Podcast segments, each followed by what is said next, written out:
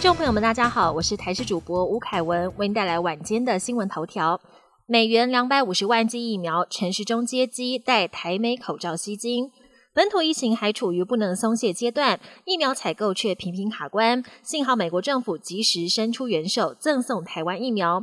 原本预计送出七十五万剂的莫德纳疫苗，如今加码到两百五十万剂，数量超过原先规划的三倍。而疫苗已经在下午四点三十一分全数送抵台湾。为了表达感谢，指挥官陈时中以及 AIT 处长厉英杰都亲自前往桃园机场接机，更特地带上过去台湾捐赠给美国的口罩，上头印有两国国旗，象征台美友好情谊。本土今天新增一百零七例确诊个案。死亡增加十一例，陈时中表示仍无降级打算。我国今天新增一百零七例本土个案，也是三级警戒以来单日确诊数最少的一天，但还是有十一人不幸染疫死亡。大家都非常关心六月二十八号三级警戒是否有望降级。指挥官陈时中表示，虽然个案数减少，但现阶段国内的疫情还是比三级警戒的标准高，因此没有降级的打算。更强调解封不会以县市别来分。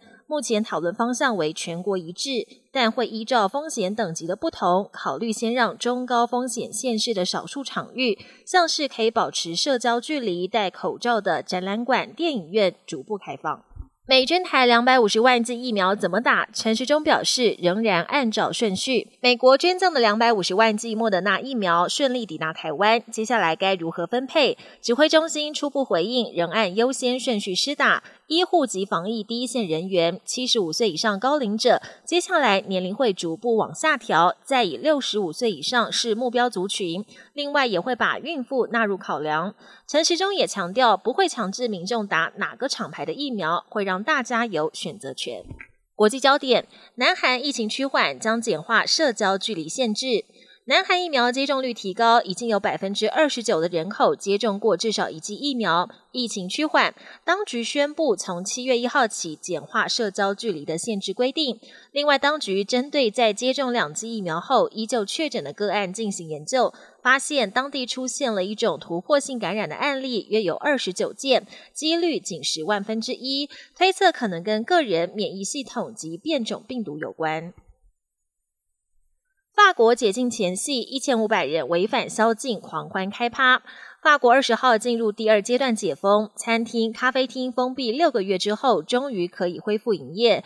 但法国有些民众嗨过头，十九号解禁前夕，在布列塔尼有一千五百人违反疫情宵禁狂欢开趴，警方前往驱离，爆发激烈肢体冲突，还有一名男子在混乱中手被炸断。热带风暴袭美国西南部，多处淹水、大停电。美国西南部近来遭受热带风暴袭击，这是今年第一个登陆美国的热带风暴，不但导致多处淹水，还造成两万多户停电。当地店家原本打算迎接六月节跟父亲节的观光人潮，却因为突如其来的豪雨泡汤。至于阿拉巴马州十九号还疑似遭到龙卷风袭击，至少有五十栋房子受损，所幸并未传出死亡案例。本节新闻由台视新闻制作，感谢您的收听。更多内容请锁定台视各节新闻与台视新闻 YouTube 频道。